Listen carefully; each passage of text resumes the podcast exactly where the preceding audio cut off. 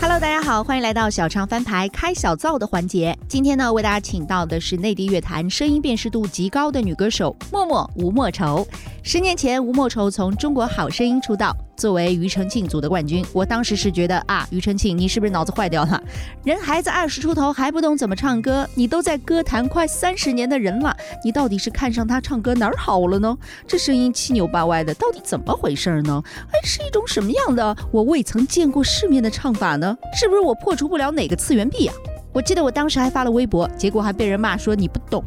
十多年过去了，回想当年初见吴莫愁的我，我承认我是真不懂啊，不懂就不能装懂嘛。我就说了，他不是我的菜。这些年呢，他也发了不少的作品，有些呢还是自己的创作，也有不断调整自己的唱法，跟许多新鲜的音乐人合作出了别样的火花。到了盛开这一章吧，说实话，我觉得他已经跟刚出道的时候完全判若两人了。这是我第二次跟吴莫愁聊天，她算是我访问过的艺人当中比较难聊的一位了，因为她就是两个极端呐，假或者是失控。因为我观察过，但凡主持人觉得跟他聊得很丝滑呢，他大多是肌肉反应，也没给你多少掏心窝的话。但是，一旦触及到他的一些点呐，就很容易过分真实，表情全挂脸上，全然没有功夫掩饰。这次呢，我也是尝试着跟他先坦白一些我的观感，无论是曾经被人诟病的外形和唱法呀，还有他这三年回家照顾妈妈的暂别啊，我觉得没有人能够拒绝真诚。当我们真诚且坦白，局面就能够慢慢打开了。强烈建议听到最后哈，因为越往后越惊喜。小唱翻牌，本周翻的是。你能不能 和别人不一样一点？我就是和八百年上一次见面吧，莫愁就是有点愁的，嗯，现在乘风破浪了都已经，嗯，破完了，我自己流行不完美，主打一个缺点暴露，主打一个自然暴露。你现在应该已经可以进化到知道哪一些是根本就不用理的吧？呃，根本不用理的，就是翻个白眼不用理。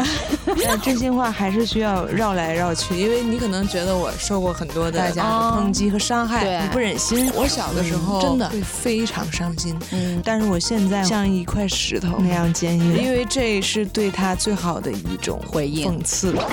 好久不见，大家好，我是默默吴莫愁，再次回来小唱翻牌，这一次让我们大胆交出底牌。快五年没有见到他了，让我们请出这位齐齐哈尔的妞儿，默默吴莫愁。Hello Hello，大家好，我是消失了，哎，没有没有，消失了多久？在主持人面前消失了五年的 默默吴莫愁。哎，其实一直有看到你在各种节目上面的露出，就是虽然你在我面前消失了五年之久，但是 其实准确来说已经付出了有一段时间了。嗯，上次翻一翻那个，我看那个相片的，呃，时间是二零一八年的一月份。嗯，我们相会了，那个时候还在乌烟瘴气，不是？哎，我记得那个时候是在宣传那个歌儿的专辑的时候，正好是聊到那个歌儿，对吗？嗯。哎，你记得二零一八年年头的时候是一个什么样的状态吗？我一点儿都记不得了，真的。你刚才给我看那个照片，我都觉得我不认识我自己。对，嗯，当时宣传的歌曲是当时自己创作的一首歌，叫做《乌烟瘴气》。嗯，对的，对，还是觉得自己挺有才华的，一直都有，好吗？大家如果喜欢听那种比较强烈的，那种比较怎么说？比较宣泄类的 rap 可以去听那首歌。那个时候二十六岁啊，好像是吧？是吧？然后你说有个几年没见了之后，哎，就跨越到了三十加的这个年纪了。嗯，就是很多女生在临界三十的那个时候，会有一些心理的波动啊什么。对于你来说，跨越一个年龄阶层会有很大的波动吗？会觉得哎，真的是一个前后的一个？我觉得三十岁这个标签这件事情，好像和。小的时候，高考要来临的那种紧迫感，其实挺有相似之处吧。嗯，这可能是我们有一大部分人群的一种共振下的一个 社会强加给你的共识下的一种，大家潜意识里都会有点儿望而却步、望而生畏的那种感觉吧，都会有一下子。对，然后我觉得对我来说，可能是。不是二十九，不是三十，是现在。现在三十一，嗯，这个关卡的时候，可能会觉得哦，自己好像站在了一个新的十字路口，很希望计划着计划出什么，然后，但是又好像又没有方向的那种感觉，它自然会。我觉得我当下会有点这种感觉，所以你当时临门一脚要跨的时候，有过惶恐吗？觉得哎呀，从那个课开始，或者是三字打头开始，以前一直是二十几岁啊，二十几岁啊，也算不太清楚。其实因为我二十几岁的时候也没觉得有什么优越感，所以跨三十的时候也很很自然。嗯，对。然后现在的话，就觉得三十岁，然后过了，嗯，三十一岁。希望可以再开启一个属于自己的一个新的未来吧。现在乘风破浪了，都已经破完了。老实说啊，你虽然已经记不太清楚二零一八年年头的时候那个是什么样的状态了，已经久远的记忆了。但是对我来说，上一次见面吧，莫愁就是有点愁的。嗯，我虽然不知道你经历了什么，因为往后二零一八年后面你可能就是。呃，照顾妈妈去了，然后有一段时间就是消失在公众的视野当中。但其实那个愁容从那个时间点可以看出来一点的，就已经有点愁了，不是一点都不愁。你可以展开讲讲，因为我完全忘记了。你哎，你是那种像我们记忆当中会有那种主动回避。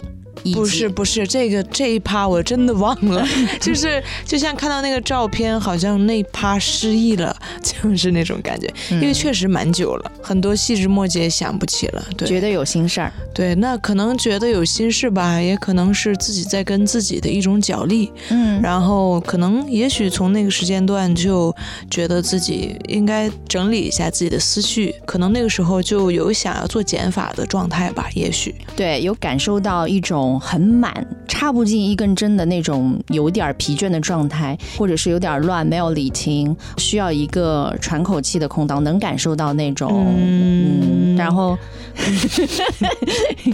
哎，现在算是喘口气了吧？啊，当然对，呃，你觉得有给自己一个啊，不管是嗯主观的、客观的，就是有给自己这样一个停顿之后，可能到了一个新的阶段，不再害怕说展示一些自己的缺点呐，或者是能够更放开的做自己的。其实过了这个阶段之后，我是有意在暴露自己的缺点，那种有意暴露。会给到自己一种坦然和舒适的感觉，而不是去努力隐藏自己的，呃不完美，或者是说和自己的不完美做斗争。嗯，对，因为我觉得。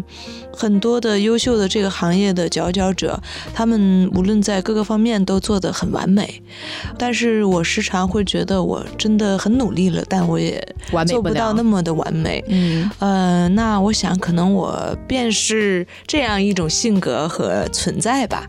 对，所以我就会和那种不完美的自己做一个和解。对，可是你有没有想过，那些完美也是展现在别人面前的？或许别人看你也觉得哇，默默好完美。嗯，会的，会的。其实每个人都是大同小异，这种感受每个人其实都有。对，然后每个人经历的时间和经历的故事不一样，这有点跟朋友圈一样。就有的时候我们刷朋友圈也会觉得哇，当然会展现自己好的一面给别人看啊，人人都。不会太轻易的把自己很脆弱的呀，或者是不太完美的那一面直接展示给公众。那当然晒好的呀，晒幸福的呀，晒完美的呀。所以那个人设在朋友圈当中，在公众眼前就觉得哇，你一直过得好幸福，哇，你一直好完美哦，你做的好像面面俱到，事无巨细。其实每个人私底下的那些想要隐藏的部分，大家其实都差不多。或许吧，你很努力在隐藏，可能别人你看到的那些所谓的完美，他也很努力的在隐藏哎。嗯，但和我没有关系，我们只做好自己。对，嗯，然后我觉得这个时代也非常有趣，每一个时刻和时间点都有不同的高峰和一种东西代表的状态。那么现在就会说，呃，今日主打一个什么，主打一个什么，都是一种流行。可能以前流行完美，那么现在对我自己来说，我自己流行不完美。主打一个缺点暴露，主打一个自然暴露，然后主打一个自然和真实。那个真实是前面有一个词是自然，自然且真实的。比如现在的容貌焦虑啊这些东西，每个人心中有的时候还会泛起那种小波澜。可是当你看到一些很自然的、自然的东西出现的时候，大家都一样，都是那么可爱的、自然的、真实的，那可能就不会被这种情绪所所左右、陷入进去。嗯，对，从而就觉得嗯。挺好的，返璞归真。你刚刚提到一个自然暴露哈，就是也不害怕。那么我们想要知道摸摸到底有什么缺点呢？啊，缺点就是自己老跟自己较劲呗，然后还叫不明白，这叫缺点吗？对呀，当你一问这叫缺点的时候吗？他还认为这是缺点，这就是个缺点，这就是他的缺点。嗯嗯，轴，嗯，可能吧，无所谓。但是对自己。较劲儿的这种，可能在某些方面，就比如说在音乐方面好了，就我觉得反而还挺好的呀。就是有些东西就是一体两面的，对，嗯，你的较劲或者是较真，可能在音乐上你就会要比不是做这行业的人要敏感很多，嗯，你就可以把这种。东西用到艺术上面去，嗯，对。但是生活中怎么样去出戏，这也是一个人生的一个智慧，身段灵活，在不同的领域展现不同的本领。嗯，但较劲儿这个，我真的见过太多较劲儿的音乐人了，在自己的作品方面。其实有很多人比我要有更较劲、更厉害。对，不是说他他较劲的厉害，嗯，而他的音乐素养各方面其实都比我要会的多得多。然后较劲方面也会较得更。更准，叫的更准。但是他们，我觉得他们就很厉害，他们能叫出一个结果啊啊！怎么啦？你叫不出结果吗？他能，咱们也叫得出。他们能坚定的知道自己要什么，嗯嗯，然后疯狂的较劲也挺好的。嗯，每个人有自己的优点和缺点，都会有。除了这个呢，还有啥缺点吗？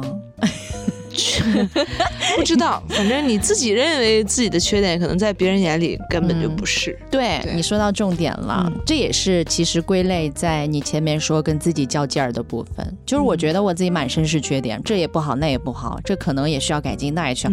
其实在在别人眼里，你看你也说了一体两面，说不定在别人眼里也是一个挺不错的一个特质。我不能说优点或缺点，但是是属于每个人真的人和人不一样，它就是一个特质。嗯，所以你现在在面对。对那种所谓的以前还会心里泛起波动啊的那些负面新闻呐，或者是一些什么，你你现在还心里会去怎么去建设它吗？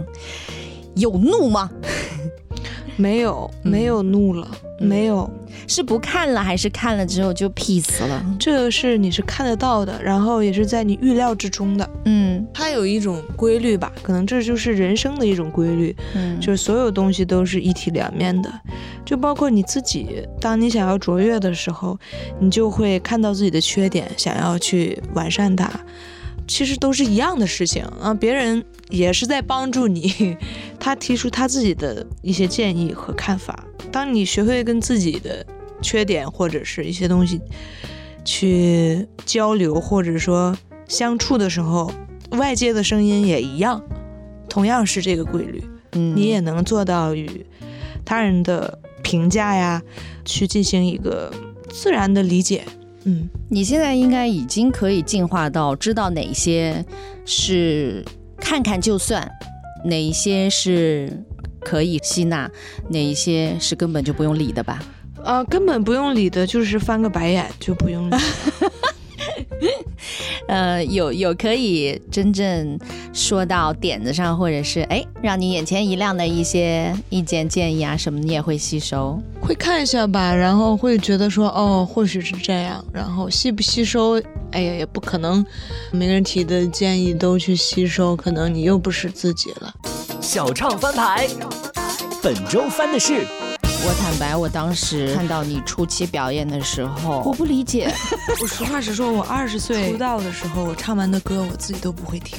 你现在所说的话其实很 real，很好，应该多说点。OK，你跟刘欢老师说的话是一毛一样。我真不明白，我真不明白你在唱什么。我的紧张有多大，我的自信就有多大。我的紧张会幻化成一种舞台风格。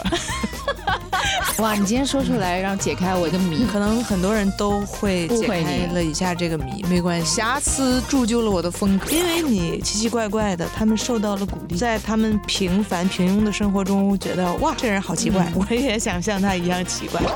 好久不见，大家好，我是默默吴莫愁，再次回来小唱翻牌，这一次让我们大胆交出底牌。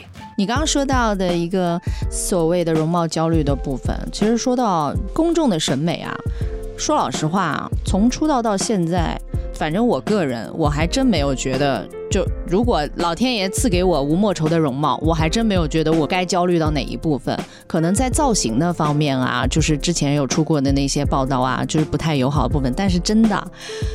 老实说，像默默这样，我就完全有看不出有需要在公众的审美的部分有需要去所谓有争议的地方，我看不出。哦，谢谢你，谢谢你，因为你的审美不是很好，很品味也很独特。对 对对，就是如果是放在就是圈内的话，是一个我不知道化妆师的专业用词是什么啊，是真的很很好做造型的一个。胚子，就是你上得去是浓墨重彩，可以去好好打造一番；下得来也可以，咱也可以一个素颜清爽，完全吓不到人的状态。就是那个光谱是 是挺长的一个部分。所以，而且现在，尤其是上了节目之后，看你不同的造型，我个人觉得是这两年越来越顺眼的一个趋势。不重要。不重要，但首先感谢你的语重心长的很长的一段评价，好像生怕刺痛到什么。对，我是觉得你是，但这是我友善的，但我真心话，也是你的真心话。嗯，对，但是真心话还是需要绕来绕去，因为你可能觉得我受过很多的大家的抨击和伤害，对，你不忍心，所以你会很小心在说这段话。因为我有看过，感动，我有看过一些不友好的报道啊什么的，但是。我觉得这真的是 有一些博眼球或博流量的报道，它的倾向和针对性是非常的用意非常的明显，它这就不客观了。会有我小的时候，呃，会非常伤心，真的会非常伤心。嗯，但是我现在会，就是你如果是有多少力气对应的我，我会纹丝不动，像一块石头。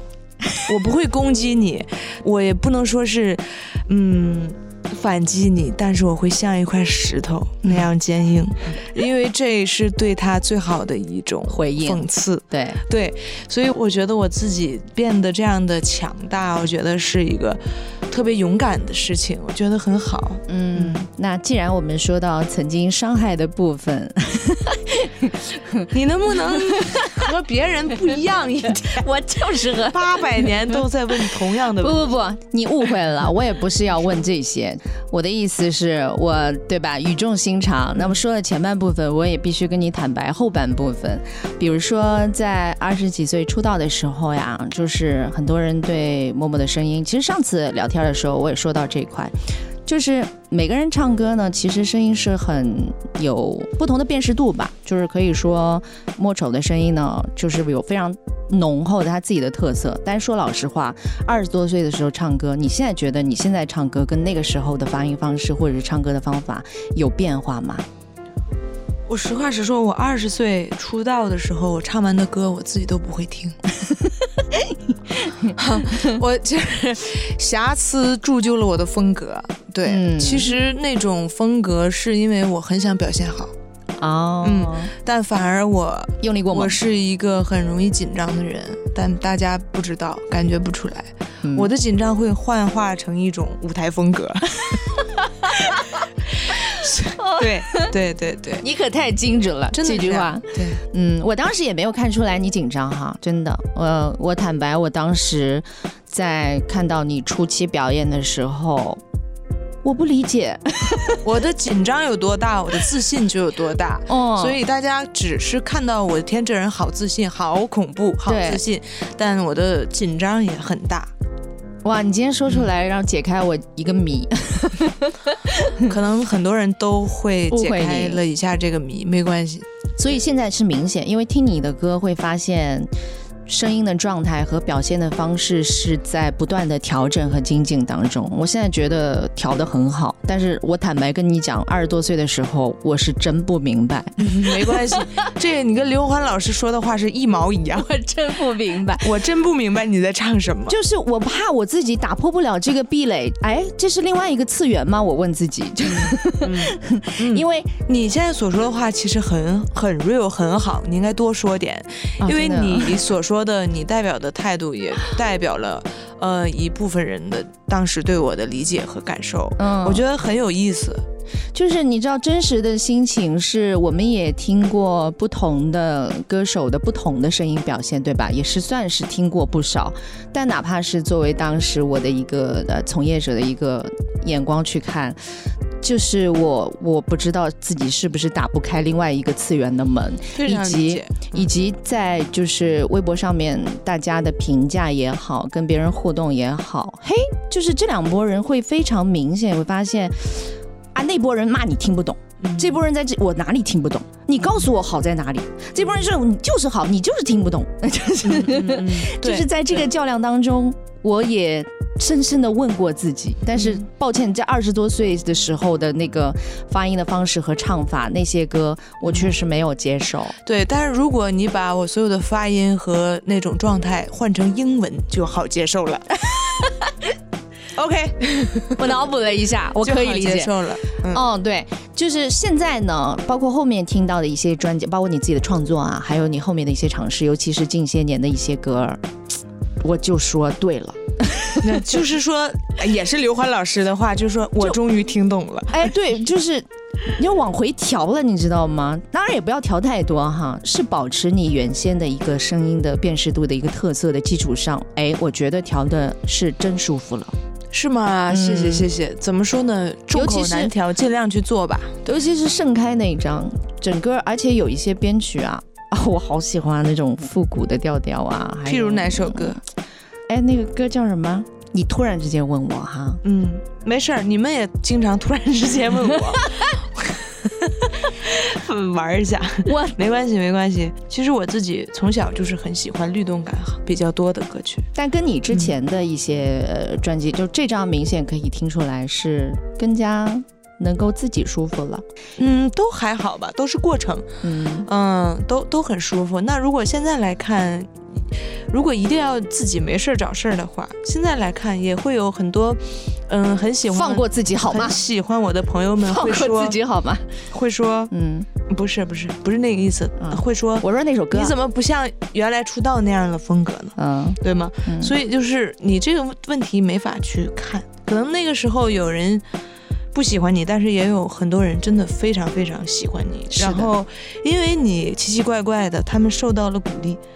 在他们平凡平庸的生活中，觉得哇，这人好奇怪。嗯，我也想像他一样奇怪。就是不是也搭上了？就是每个人内心，比如说你吸引到那部分人，他们其实也在社会的目光当中是属于小众的那一部分。或许吧，嗯，或许会有这种可能。对，有被提出质疑或不理解，哎，觉得我们就是应该理解社会的多样性或者多元的那个。哎，他就表现的很怪，怎么啦？你们没有听懂他，我听懂了。嗯。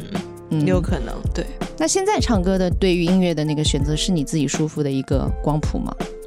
嗯，是的，我我挺舒服的呀。嗯，对。然后我觉得现在输出的唱法和风格，我觉得也是一个挺恰到好处的一个位置吧。那曾经有不舒服过吗？有过不舒服的阶段吗？不是这个问题，我觉得就是跟前面的问题很像，就是很像。不不不，你说的很紧张下的表现，是你声音呈现的方式，或者你唱歌的啊状态，就是你自己选择的那种表现方式。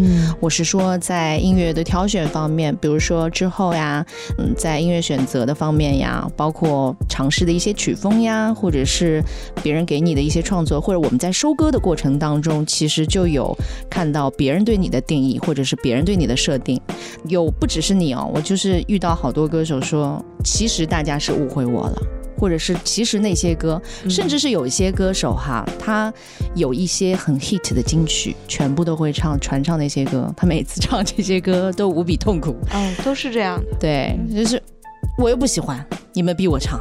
OK 红了好啊，但是我还是不喜欢。嗯，但是他其实真正自己喜欢的，比如说给他机会去做主自己的专辑，去收歌或者创作，最后发现，嗯，确实在市场的反响方面并没有那么如他所愿，会一直在这种拉锯的过程当中，就市场接受，我不喜欢，我喜欢，没有那么好。就你说的非常好，我根本不用回答了，因为这是哎所有歌手的共性，以及我也遇到过这个嗯呃过程。就是真的没有办法去否认，我们都会有这种经历。你描述的特别的，刻画的特别 仔细，就是这种心情和状态。有解吗？这个事儿不知道，真的不知道。嗯，真的因为很难，所以才说不知道。但是这个事儿你有观察过吗？好像在。国外的一些音乐人的尝试当中，能够比较好的做到商业和自己的品味的一个结合，或者自己选择的一个结合，就是这个钥匙在哪里？这个钥匙我也想知道在哪里。啊，这钥匙应该在所有听众手里吧？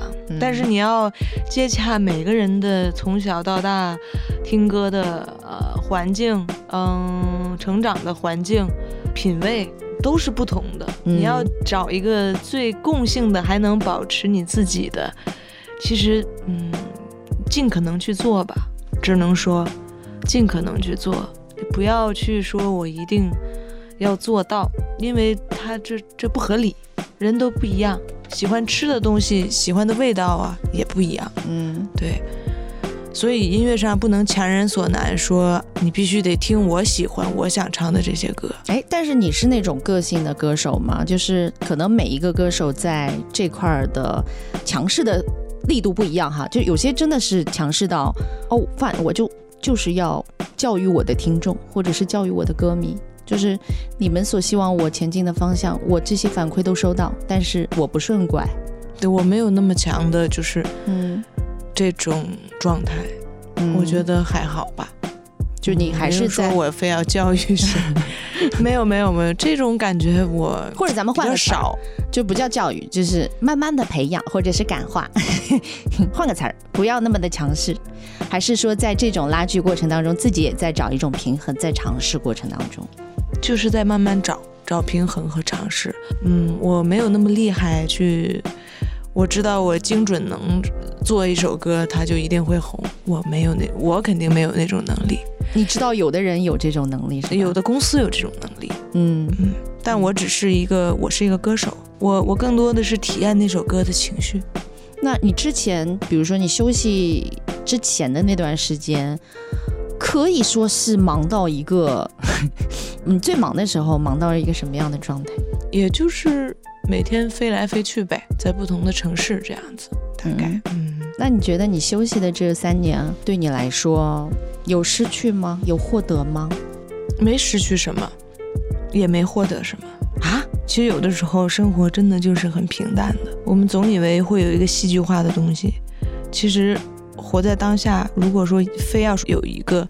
收获那就是活在当下了，嗯，因为当你特别期盼未来有一个多么颠覆或者怎么样的东西的时候，证明你的思想在此时此刻，你没有在现在。就像我以前唱的那首歌，就就现在，我觉得很多会被大家喜欢或者注意到的一些歌，都是因为我当下的一种直觉和一种很真诚的感受，我去谱写的时候，这个东西。交织在一起，然后大家就感受到那种能量了。包括就现在的歌词，其实就是在我洗澡的时候写的。嗯，我边洗边写，我冲澡 边冲边写，很快乐。那个澡冲的就是很很青春、很活力，泡泡泡泡。厕所和浴室呀，真是一个灵感迸发的地方。可能会是吧，但是之后就没有再在这个洗手间或者是浴室有过什么其他的创作，没洗过快乐的澡啦。对，就是当下那首歌的音乐，给我的感觉就是我很有画面感，所以有些东西就水到渠成的会产生，然后你再去带着那种感情去表演的时候，观众也会感受到。对，嗯。因为你也是一步一步的尝试着创作，你也不是天生天降的一个首先是创作人，对吧？所以对你来说，作为一个并非是量产的这样一个创作人，你觉得要耗到自己的精力呀、情绪啊，或者是仰赖这种洗澡的时候迸发的一些就是灵感啊之类的，你有觉得在创作的这方面有焦虑过吗？因为我没有给很大压力，说我一定要创作出多少东西，嗯，所以我没有过这种焦虑，因为我也知道我也不是那种非常专业写歌的人。不会批量生产，对，所以我就完全放任这件事情，嗯，因为我知道更多的逼迫和强迫的目标会让我的生命力更狭隘，可能连唯一的连洗澡创作出来的感觉都不会有了，嗯。嗯，对，所以人还就是要活在当下吧，嗯嗯嗯，小唱翻牌，本周翻的是。五年前了，姐姐，那你这五年有什么变化吗？一直采访这些艺人，每天都问其实差不多的问题，你觉得无聊吗？会让他们自己和多年前的自己打打脸啊什么的。那这就是杠呀！来，你展开说说都有哪些艺人？这是我们观众最想听。哦，那可多了，这脸一挂着就是。但是你这个问题和他本人都挺精彩的。但是他当时窘迫的一个字也说不出来。走了。哎，很好，你这个性就很豁达。我职业生涯当中只遇过那么一位。我这生涯很精彩。对你来说，可能你经常采访他们。但你没体验过，你还挺想体验一下。但你不信呢？你是不是不信？你你看你这表情，你不信？我信，我信，我信。你这表情你就很不 real。你你说这些都能播吗？我问问你，能播？好久不见，大家好，我是默默吴莫愁，再次回来小唱翻牌。这一次让我们大胆交出底牌。当然，你决定休息的时候也没有想过会是三年吧？肯定没有想过具体是多少年，但可能也会想过回不去了。哦，想一想到回不去，内心有没有一些害怕？啊，会有一点点觉得这是自然的事情。哦，嗯，因为这个行业就是很丰富、很多彩，可能它的时间也会被放大。可能就是你消失了一两个月，可能对观众来说，可能就好像半年没见了。对对，所以我觉得就是做一个最低的打算吧，可能就也许回不去了呢。嗯，但是在我之前的演艺道路上，我觉得我也尽我自己的能力，认真的去完成了很多事情，我就觉得没有什么遗憾的。作为一个普通的大学生，我觉得是非常已经很幸运了。哎，二十岁出道的时候，你心里在想什么？你有过什么预设吗？或者是对这个圈子从此二十岁，其实现在反过来想，二十岁自己反而是活在当下的自己。他做事就是很坚定，不会去太往回想，或者是往未来想，就很喜欢唱歌，我就要唱，而没有带太多附加的一些考量。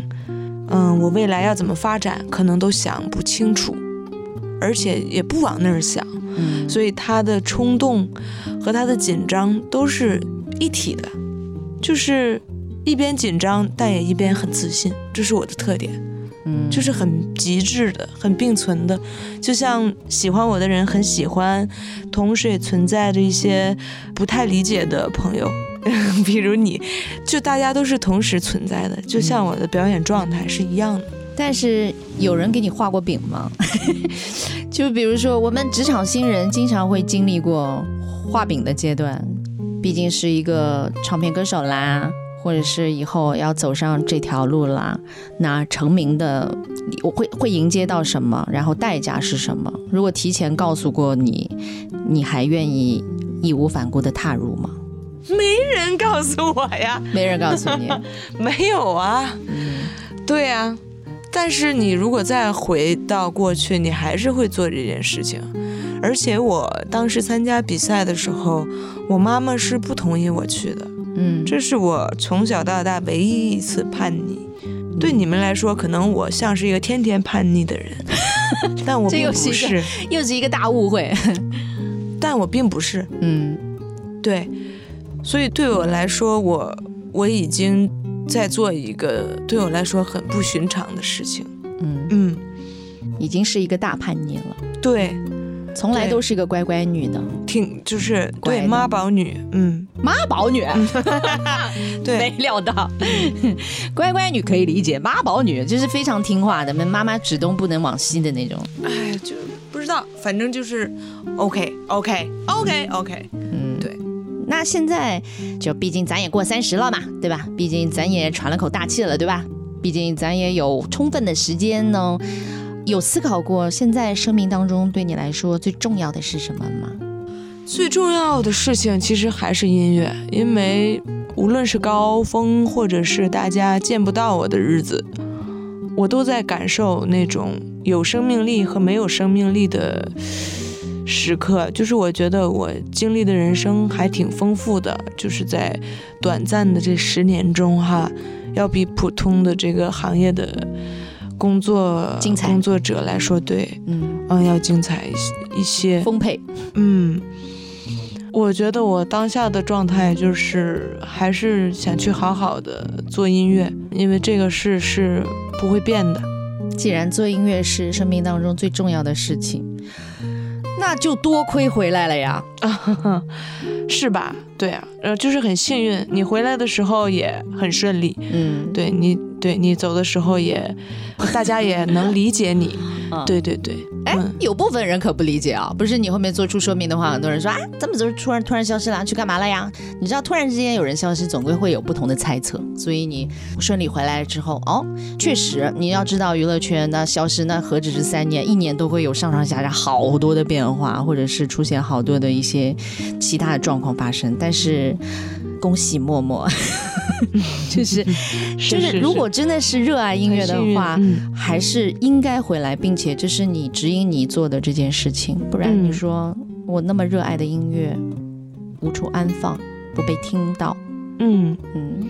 所以回来了之后，你自己有经历过一个心态的调整，包括你原先的歌迷呀，对呀，他们一直默默的守候。有些支持我的粉丝朋友们，他们其实在我没有去发布自己动向的时候，其实也经常会反复观看我以前的一些演出的一些画面呀，然后时常也会在超话里或者一些微博下面吧，可能或者是一些抖音什么的这些软件下面会。经常的留言，虽然那个动态没有在更新，但是他们一直在留言，嗯嗯，表达对你的想念啊什么的，还是会觉得哦，原来有这么多人爱着你啊，喜欢你的音乐，你并不孤单，这样子值得你回来。当然当然，这题其实上一次有问过，但是我想听听三十之后的你的全新的回答，就是因为你的这种就是容易带给人误会的，嗯。个性也好，造型也好，给人的感官也好，就像你说啊，在大家眼里，可能我一直在叛逆当中，其实不是，我是乖乖女来的。包括你的这种蛮耿直的个性，蛮 real 的个性，你觉得会让你在娱乐圈当中的生存不那么舒适自在吗？或者你这两年去如何做这个自洽的调整呢？我觉得在娱乐圈真的就是一份工作。你的热爱成为了你的工作，它是很幸运的事情。然后其他你所说的那种在娱乐圈是否耿直或者怎么样，我觉得更多的是对观众吧，可能是对在媒体上的一些输出。有的时候年纪小的时候可能不太会回答，呃，不知道怎么回答问题，可能你的嘴比脑子快。嗯啊，可能你不是恶意，但是你的话会造成一些负面的影响，但是你永远解释不清楚。对，这就是这个行业会带来的一些你需要承受的一个弊端，就是你无论怎么解释，它永远都是很有可能是解释不清楚的。但你不解释的时候呢，就是你又形成一个闭环，就是你为什么不解释？对，所以这些东西都是很绕的。嗯，我觉得就是自己，呃，首先要善良，呃，良心上要过得去，做事，嗯，说话随着年龄的增长，现在也三十岁了，肯定是会要说话要慢一点，不会像机关枪一样嘴先说出来，脑子再去想，哎呀，完了，不是这意思，就是脑子要跟得上嘴。嗯，对对对，其实很多人就可能这是一种个性，有一种性格吧。嗯。嗯，有的人是会有这样的性格，但是其实这种性格没有不好，我觉得没有不好，嗯，对大众来说挺有意思。可能就算你说错了话会被人骂，但是也娱乐了观众。哎，你这个心态跟上次不一样嘞。五年前了，姐姐，你这这非常 那你这五年有什么变化吗？一直一直采访这些艺人，每天都问其实差不多的问题。没有没有没有，你觉得无聊吗？不无聊，就是我每天我我采访艺人，当然都不是差不多的问题，我会让他们自己和多年前的自己打打脸啊什么。那这就是杠呀，这就是杠呀！三十岁了敢杠了，反问记者。对对对，那我问你，你最近有碰到过什么就是你预料不到的一个问题之类的？没有。那你看，你这些年遇到的也不是都是 都是预料之中呀，都是预料之中呀。那你知道为什么吗？就可能也是作为对面的采访者，哎，他也怕，就是印象当中的吴莫愁啊，怕激怒他。或者是哎，又呈现出来一个非常非常拧巴的一个状态，怕激怒他，又问错了什么时候激怒过我？不是不是，是你像金姐这种问题哈，我是不敢问。但万一就是碰到不对的气场，或者是不对的人，然后突然之间啊，你什么意思啊？首先问了很多遍，然后呢又你你说说都有哪些艺人是这样子的？我从来没有，在我从业行业中从来没有这个时候。来，你展开说说都有哪些艺人？这是我们观众最想听的。哦，那可多了，这脸一挂着就是 最想听这个。我就非常期待某一个就是很大牌的那种什么流量明星之类的，哎，一问到他哪个点，起身愤然离席，哎呀，我就拍手叫好，把他全程给记录下来。你们看看，你也很危险了，你也要感受一下，就是有口难言的这种这种过程。对你来说，可能你经常采访他们，但你没体验过，你还挺想体验一下。对我没体验过，我真没体验过。哦，有一个。想听吗？想听 你你你说你可以说的部分，反正你可以自己剪掉。我遇到过有一个现场，就是直接站起来就走，因为他答不上来，他 他答不上来，他窘自己窘迫，然后他又不想露馅儿，说自己很囧，然后就是站起来就走的这样一个艺人。你这个有点像老师提问题不会答的感觉。他真不会答，而且我是用他自己做的这个。这我这个客观的陈述啊，我也没有刁难他哦。那你能你问一下我那个问题？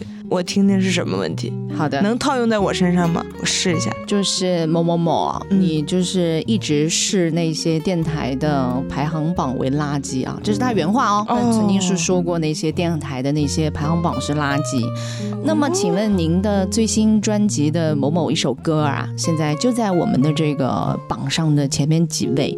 那和您曾经就是看不上的那些排在同一张榜上面？请问您就是有 值得站起来走吗？这但是你这个问题和他本人都挺精彩的，不是他的歌确实很客观的在那张榜上，可是都在榜上不说明都很厉害吗？很受大众的喜爱吗？对呀，我是这么想的呀。我怎么没上那个头榜？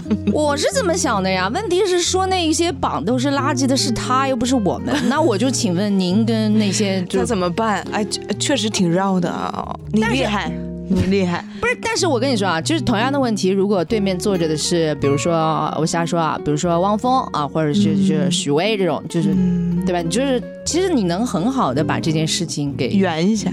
也不是圆，你就是解释清楚，就是为什么会有这种现象，然后我我是怎么面对这个事情的，我心心态怎么样？就你可以很 real 的说嘛，没什么，你也可以说这些不是我个人的意愿，那在这张榜上面对吧？我脑的脑补都能补出来，听听他的正确回答，对吧？就标准答案有好多，当然你有你个性的回答也可以，但是他当时就是窘迫的一个字也说不出来，走了。那你录完了？没有啊，我觉得就是我节目没有任何损失，你爱走就走呗。然后我们经纪人还过来跟我道歉啊什么的，我说没事儿没事儿没事儿，就是平时也不太上节目，没事儿。哎，很好，这你这个性就很豁达。然后经纪人还请我去看他演出，我说我不必了，不必了。行行行，有原则，要有态度。不不不，本来就是我觉得人呐，知行要合一，对吧？你。就是你，你其实你可以有看不上的，或者是你不爽的，你愤怒的，你都可以有。那你就 real 一点，说不定听众、你的歌迷会会更加的理解你前前后都是，对吧？统一是吗？前后统一，这这这真的比较重要。前后统一，我觉得就很很 real，很可爱。但是你就是但你刚刚说那个努力要去圆了，其实听众不傻，听得出你圆的那个部分，或者是听得出来你在敷衍的那个部分。咱如果不敷衍，怎么着都是，我觉得这个时代哈，咱如果不敷衍，就是怎么着听着都是 OK 的。那我这问题问你了，如果是你，你怎么答？你会走吗？我不会走。哦，你怎么答？我的 real 就是我不会走。嗯，那就在这杠了。嗯，我得代入一下。啊，我先说了这个是什么？榜是垃圾。我我没说啊，不是我说的。对对对，你代入一下，你假装你就是那个。我说，但是我也是，主要是前提我说不出来他前面这番话。我就很不 real，我说不出来这句话。但确实，你脑补，你代入一下，就是确实有些榜你看着就挺垃圾的，然后也不知道他怎么评出来。我我瞎说啊，虽然我们这个当时那张榜其实也不是那种瞎评出来的，但确实你不可否认，市面上是有一些榜是也不知道咋评出来的，瞎评。然后就是谁谁谁都能上，就跟那些颁奖典礼分猪肉一样，我到场都有奖，呃，落选的也给你颁个个人的单项奖。就是其实大家都知道这事儿，你说这些都能播吗？我问你，能播？哎，你代入一下，我就跟你解释一下，如果这张榜你真的挺看不上的，你也知道这张榜背后它没有什么含金量，挺水的。我曾经也确实不屑于上过那些榜，呃，因为我曾经做过的那些非常 real 的音乐，我真的不屑于上那些榜，或。或者出席哪些颁奖？哎，但是奖垂青我了，榜垂青我了，我确实就跟那些在同一张榜单上面出现了。然后现在主持人就问到我这个问题，我该怎么回答？嗯，这问题很好，很像一个坑。我想想，怎么回答？别怕，是我不是他，我该怎么回答？我首先肯定还是感谢一种认可呀。但你不信呢？你是不是不信？你看你这表情，你不信？我信，我信，我信。你这表情你就很不 real，你觉得我不 real，但是我真的是这，我会这样。我觉得，嗯，他首先是一种认可，是一种认可，但是我我抱歉，我实在代入不了，我前面就是不认可这个榜，然后我又来了，要不你就别来，就先这么先 diss 了那张榜，然后又得到了。你要不你就别来，来了你就要感谢人家对你的认可，我觉得这是我的态度啊。要么就缺席，整个的就是一个不屑到底。郑哥，对你，你的你你的你的话都抛出去了，对吗？那你何苦要来呢？你来的时候已经和你的发言就已经形成一个错位了，形成一个错位。嗯，对。然后你来到这儿，大家好像对你啊，觉得那你是不是我们也对你满怀期待？完事儿你又走了，这又是一个就是非常有层。层次的反转，对，非常有层次的反转。所以你带入那个歌手，你觉得他应该走，应该走啊，站起来就走。反正他太层层次很多。我职业生涯当中只遇过那么一位老师。可以，可以，可以，可以。没有，你的生涯很精彩，需要有这种很反差的、很 real 的人。知道是谁吗？不想知道。小唱翻牌，本周翻的是。嗯，题很好，很像一个坑。我想想，妈宝女，妈宝女。当时参加比赛的时候，我妈妈是不同意我去，这是我从小到大唯一一次叛逆。不光是这种感觉，主要是在你觉得啊，我哎，就是当时对我来说，我也是晴天劈叉，就是因为我觉得我做的很完美了，因为我也觉得我那就去爱吧。嗯，好的，大家都去爱吧，疯狂的去爱，疯狂的勇敢。好久不见，大家好，我是默默吴莫愁，再次回来小唱翻牌，这一次让我们大胆交出底牌。反正你也参加过真人秀综艺了嘛，像乘风破浪啊之类的。就是其实综艺对于一个艺人，呃，蛮挑战的哈。如果是一个真的很 real 的人，你就是过着过着就不知道摄像头在哪儿了，对吧？然后说着说着就是非常的自然了。你觉得这个过程对你来说，哎，你是社恐吗？就是跟一大堆人在一起的时候。呃，间歇性，然后会会，呃，社恐的时长要比社牛多多一点啊，这样相对来说社恐一些嗯。那你整个过程当中有感受到，或者你觉得就是整个录制的过程，因为节目看着我们经常观众是有那种滤镜，觉得哇，好不舍啊，所以那种情感是真的吗？当然会有，嗯，这种东西很。很很难受，就是，嗯，我之前也会想，像我们参加不只是《乘风破浪》或者其他一些综艺，呃，就像也像拍电影一样，呃，或者是在一个剧组，嗯，你当下在做这件事情，你新交到的朋友，你在那个综艺里或者是在那个剧组里，都会有很真实的感情出现，然后这个东西杀青了，你又会知道，可能你们再也不会见到了，可能就是一个节目，但是那节目当下也是很有真情实感的。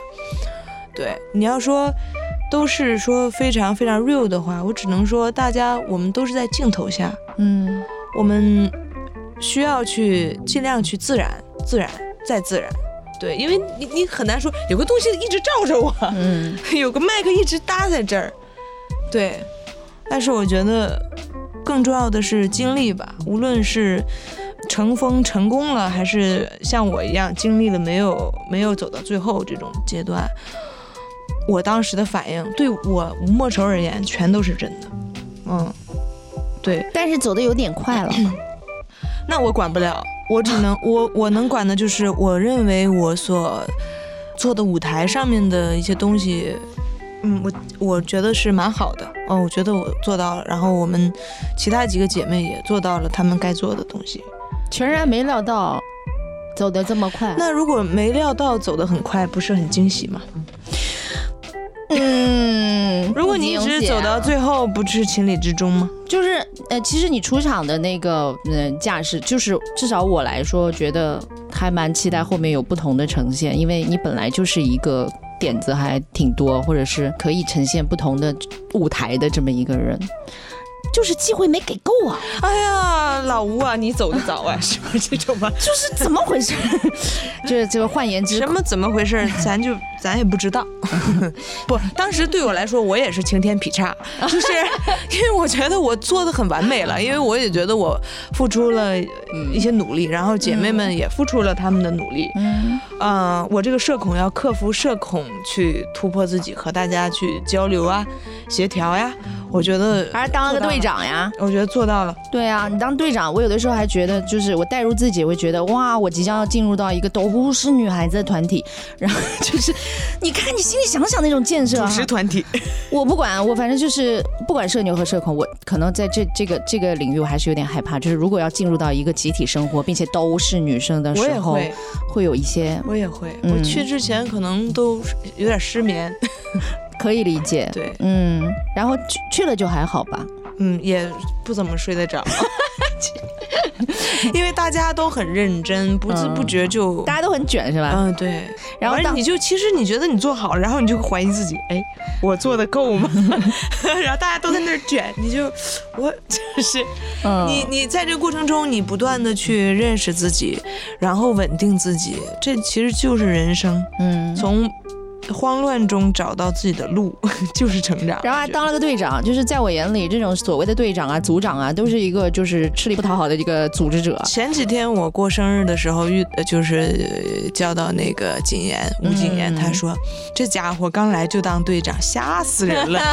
结果你说给自己搞得够呛，对，嗯，我觉得挺好的。特别大冤种，好，关键对你说的没错，就是大冤种，就是哎，光搞队队长，然后就是很吃力，然后整整吧整吧，这个自己整没了，对对对，就是特别大冤种。你说心里那个 O S 就是冤，哎，主打一个大冤种，老娘啥活累脏活累活都干了，完了我就挥一挥衣袖把我给淘汰了，就是不是，其实也不不光是这种感觉，主要是在。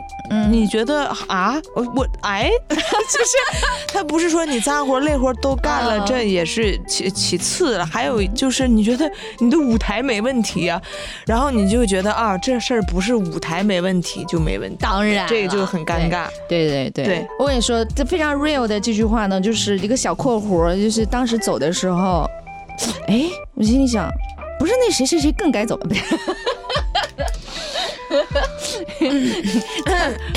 不就 是作为一个观众视角，他自己也跟我说，他说我觉得我应该走。观众视角啊，我就觉得就是，哎，那不是谁谁谁更该走吧？怎么回事了？怎在在第一轮怎么回事了？所以这一切都过眼云烟了。啊，给我很好的一个锤炼。嗯，对，也让我可以反观自己个性上的一种一一个客观的状态。嗯，我可以从一个观众的视角去观看自己，去感受自己的一些嗯一些小状态，我觉得挺好的。你会回看吗？就是看自己在镜头面。我看过了，我觉得也没什么不好的。嗯嗯。其实还是觉得这个节目挺有意思的，嗯嗯，所以他他很极致，他敢干，敢干，他 他敢去要求所有人去做很多很极致的这些对舞台上的东西，包括综艺上的一些部分，可能我觉得是一个锻炼吧，啊，把自己玩玩废了，而且有一些姐妹，其实你们节目之外啊。也是可以再见面，会建立友谊的，不是像你说的那种节目拜拜了之后就再也见不到他们了。不，那是一种当下的感感感受，但是你大部分那种感受就会好像美好来了又要失去了。哦，你是那种感受，对对对，我明白，也会见人。你会是那种就是，比如说到达一个场域，无论是剧组也好，或者节目组也好，你会知道，就是因为我们要面临告别的那一天，可能像一场梦一样，所以我在自己的过程。当中就是感情的投入当中，我会收着点儿啊，或者因为太害怕告别，我就不让自己陷得很深啊，或者这种嘛。你是这样吗？嗯，我不是这样，但是我会有一点点害怕。害怕分别，对对，因为你能问出这样的问题很细腻，就很好。我觉得是不是你有这种感觉才能问出这种东西？有点吧，就很很不知道怎么去面对那个告别。然后就是，如果前期你投入的太深厚，你越难面对这一天的到来。嗯，有的时候，呃，在年纪小一点的时候，真的会这样，然后很怕去，嗯，到时候很悲壮，不舍。其实。再往前说，就像小的时候，我小学毕业的时候，全班同学坐在课桌上哇哇哭，每个人都在哭，而且互相影响。对，只要有一个人哭了，全班都会哭。其实这就是人很自然的一种感受。可是经历了现在，可能因为你每次都要痛彻心扉，然后你又知道你未来还会走这条路。你还会走这个综艺之路，或者是演艺之路，所以你会，嗯，会稍微看开一点。但是当你在那过程中，我想我还是要尽情的体验那种情感，因为人嘛，就是要有情感。一开怀就怕受伤害，没关系。嗯嗯，我知道有些人是非常很好的会处理这一趴，就是比如说，哎，就。浅浅的就算了，点到为止就算了，这样就是离开的时候也不会太难过。很多人是会调节或者处理这种。两种形式，很多人可能是像你说的那样子，但是他也会缺少一种体验和刺激，嗯，和那种美好的享受，嗯，它都是一体两面的，嗯，因为我刚刚跟自己做了十七年的节目告别，十七年。然后我们又是十七年，我天，怎么不七这个数字很好啊？就是很容易告别哦，是吗？七很奇怪，就也没有算过一定要在哪一年告别，就是也是最近的一个决定，然后突然之间跟自己做了十七年的节目告别，然后就是我知道那个最后一期节目到来之前，我就拒绝酝酿那种情绪，就是最好划水给它划过去，就是低调的转身，什么都逃避。我就是不想去预设那一天会发生什么，然后就是想快点过去拉倒了，就是转身拉倒了。结果就是节目组的小伙伴呢，包括跟你共事的一些，嗯，你就会发现真的投入过感情。我一直在想啊，最后一期节目真的会哭出来吗？不会吧，应该就是赶紧做了拉倒吧，就是。然后没想到就是小伙伴们会给我一个惊喜，然后那个时候你会发现，哦，原来真的会哭啊，然后。真的人间充满爱呀，不就是真的不自觉，他就是有点跟那个结婚的时候呀，你会挽着爸爸的那个手，就是或者挽着长辈的手，就是走鼻涕横流。你会想，你每次参加婚礼。这一刻真的每个人都会哭吗？要轮到自己，嗯，从彩排就开始哭，走一遍哭一遍，那个眼泪是像像自动的一个水龙头一样，一上去就哭，一上去就哭。然后那个我就强装镇定在那边，想要走完最后这一趴的十分钟，结果给我来了一个很猛的一个仪式感的东西。然后这个泪水就像水龙头一样哗哗的这样流，就像我参加第十七号音乐仓库，最后所有歌唱完了，我们要走出那个仓库的时候，突然有一个声音，就它只有声音回放。我们走到门口了，以为要出去了，突然就回放了我们第一期所有人在说话。哎呀，这个东西怎么弄啊？两个人在吵架，不是吧？就是当时就崩溃了，太好哭了，就是这种感觉，这是真的忍不住。嗯，你就会回忆去翻涌，因为人都会有真心嘛，都会彼此间投入那种。嗯，爱或者是什么东西都会有那种共振，所以即便有这一刻，我们其实还是会付出。对，所以你再想坚强，你觉得我就是不哭，可是不需要自然的去经历就好了。我觉得，嗯。如果做一个 ending 的话，因为毕竟这次默默来也是来上海做一个演出的路过嘛，然后在呃也是 Yes More Love 的上海场的一个对演出是莫愁的爱，嗯，反正播的时候已经演完了，就是以五年为限哈，一八年到这次见面，你觉得你你对五年前的自己想要说一句话的话，你觉得会说什么？五年前的自己啊，我觉得，嗯，怎么过都是一天。然后要坚定的选择音乐，然后要开开心心的去工作，这样子。嗯，对。那你给五年之后的自己留一句话呢？左右都是一天，我们开开心心的过每一天，享受当下，享受音乐，享受爱，享受和人与人之间的那种善和美好就可以了。看来这个当下，你对五年前的自己和五年后的自己说的话。